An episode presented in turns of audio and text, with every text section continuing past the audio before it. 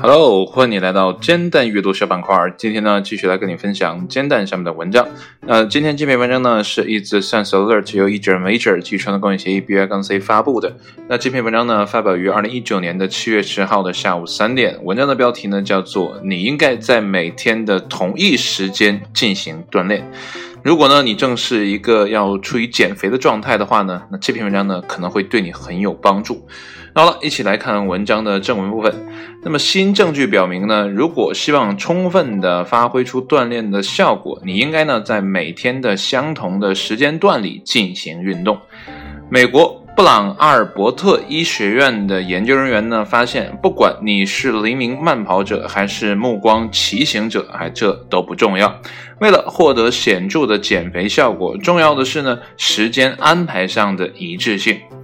美国卫生和公共服务部建议呢，为了保持健康呢，每周至少应从事两个半小时的中等强度运动，同时呢，锻炼时间不能过于细碎。那么每次呢，至少要坚持运动十分钟啊，强度呢足以使心跳加速。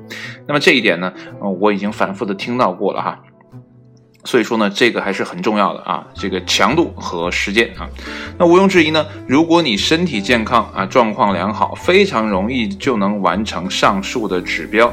但呢，许多超重的人群呢，可能会陷入困境。那么，通过追踪三百七十五名减重实践者的运动效果，研究人员发现呢，每天在同一时间进行中等至剧烈水平的运动呢，减重效果效率更高。我们的内心呢，期望规律性和一致性。比如呢，啊，我们如果每天上班的时间呢都不具有固定性呢，我们会更容易感觉到疲倦啊。呃，需要呢更多的意志力来完成每天的工作，因此呢，秘诀就是将锻炼与一些预先存在的心理暗示呢联系起来，令你呢难以找到偷懒的借口啊，在自我激励的过程当中呢，减少意志力的损耗。那意志力这个东西真的很重要哈，如果你把这个所有的意志力都浪费在不是减肥的这个东西上面呢，那你在。呃，做减肥的动作的时候呢，可能就会差一些哈。那么研究人员呢写道，制定出呃具有一致性的锻炼计划呢，呃，如果在一天的同一时间啊或同一地点呢，可能有助于大脑建立起运动的关联线索。那么就研究本身而言呢，它只能证明存在某种导致运动习惯的复杂事物。不能无视个人的激励因素啊！在做出任何明确的主张之前呢，都需要进行更多的研究。那么，该研究的第一作者说呢，对于刚刚开始进行锻炼，那么运动量很低的人群来说呢，安排固定的时间进行锻炼呢，更有利于养成身体的习惯。那么这一点呢，很重要。那么，在全球范围内呢，有不到三分之一的女性啊，近四分之一的男性缺少必要的活动量。呃，其原因呢，无疑是复杂的，且似乎与我们实际的个人可用时间的总长度呢是有关系的。那么，坚持锻炼呢是很难的，特别是呢对于忙碌的现代人来说。但每周一百五十分钟的运动呢还是很重要的，所以呢，选择一个时间并坚持下去吧。那么这项研究呢，啊，是发表在一个什么呃 o b s e t y Obesity 应该这么念吧？啊，肥胖症上啊，这应该是一个杂志还是个什么东西上面？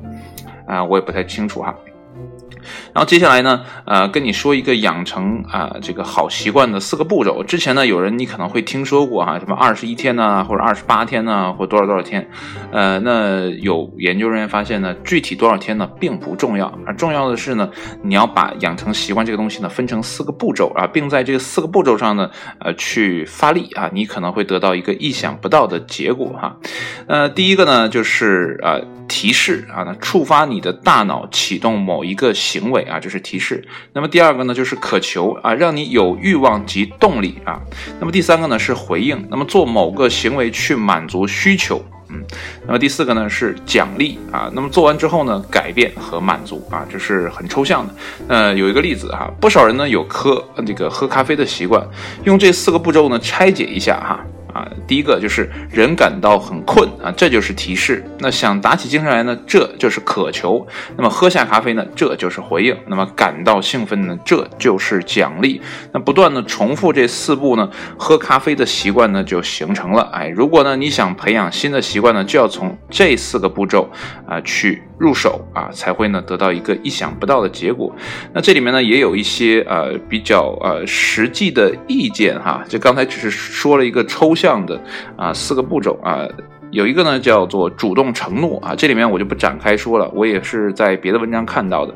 然后呢，是建立如果那么这个环境触发器啊，呃，然后呢，利用身边的物体帮助你坚持啊，就是还有呢，就是把新习惯与你喜欢的事物绑定。那么再接下来呢，就是主动加入群体啊，要么怎么说呢？物以类聚，人以群分呢啊。如果你周围都是健身的大咖的话，我相信你也不会胖到哪里去哈。呃，最后呢，还有一个小妙招，就是把你想养成的习惯呢，设定成一个两分钟的极简版哈。呃，这里面比如说啊，就是你想呃什么坚持什么仰卧起坐或俯卧撑，哎，你就先从两分钟开始啊，这个呃是一个很低的启动量。那么最后呢，还有一个意见呢，就是记得啊给自己增加及时奖励。其实呢，这也是我们大脑的一个工作机制。每一次呢，我们开心的时候呢，大脑呢就会分泌啊多巴胺，让我们呢产生兴奋感。所以呢，如如何保持这种兴奋度啊？养成这样的好的习惯。啊，不管呢是多么困难的工作，只要我们有一个良好的开始，慢慢坚持下去的话呢，我相信，呃，无论是减肥也好，还是塑身也好，哈，啊，都是不太难的。重点呢是掌握这里面的技巧。呃，具体怎么样呢？呃，我看哈，这好像是有一本书是这样写的啊。这本书的名字呢叫做叫做掌控习惯，掌控习惯，我再说一遍，掌控习惯，重要的事情说三遍。嗯，如果呢你刚才听我说的这些啊什么。四个步骤啊，或者一些建议呢，都不太清楚的话呢，你可以去读这本书，啊，这本书叫什么？我已经忘了啊，我已经我是照着念的啊。现在我要念一个呃听友的啊，不是听友啊，是。啊，在煎蛋网上的这个网友的一个留言啊，这个网友呢叫做 Poker 啊，然后他说呢，他之前呢是在一家知名的呃这个运动手环的公司工作啊，那时候呢还请了专业的健身教练来做数据评测，那么顺带呢他学了一点知识啊，一共是两个，那么第一个呢是对于一般的散步、游泳等对肌肉刺激不大的运动呢，每天去做呢是没有问题的，那么形成习惯呢能更好的改善身体机能。那么第二个呢，就是对于健身增肌、哎竞技对抗等对肌肉刺激大的运动呢，建议啊最多呢每周五练啊，那么留点时间呢让身体呢休息休息啊。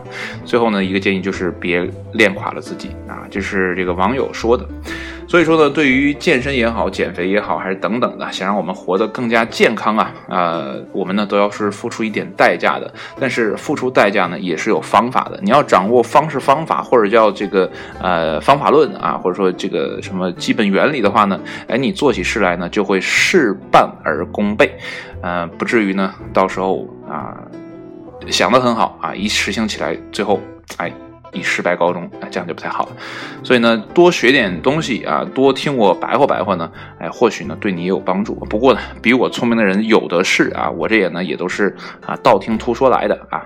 所以呢，如果你对这些知识或者什么东西感兴趣呢，不妨去哎网上搜罗一下。我相信呢有很多靠谱的知识。不过呢，这里边再跟你强调一下，就是知识的交叉验证。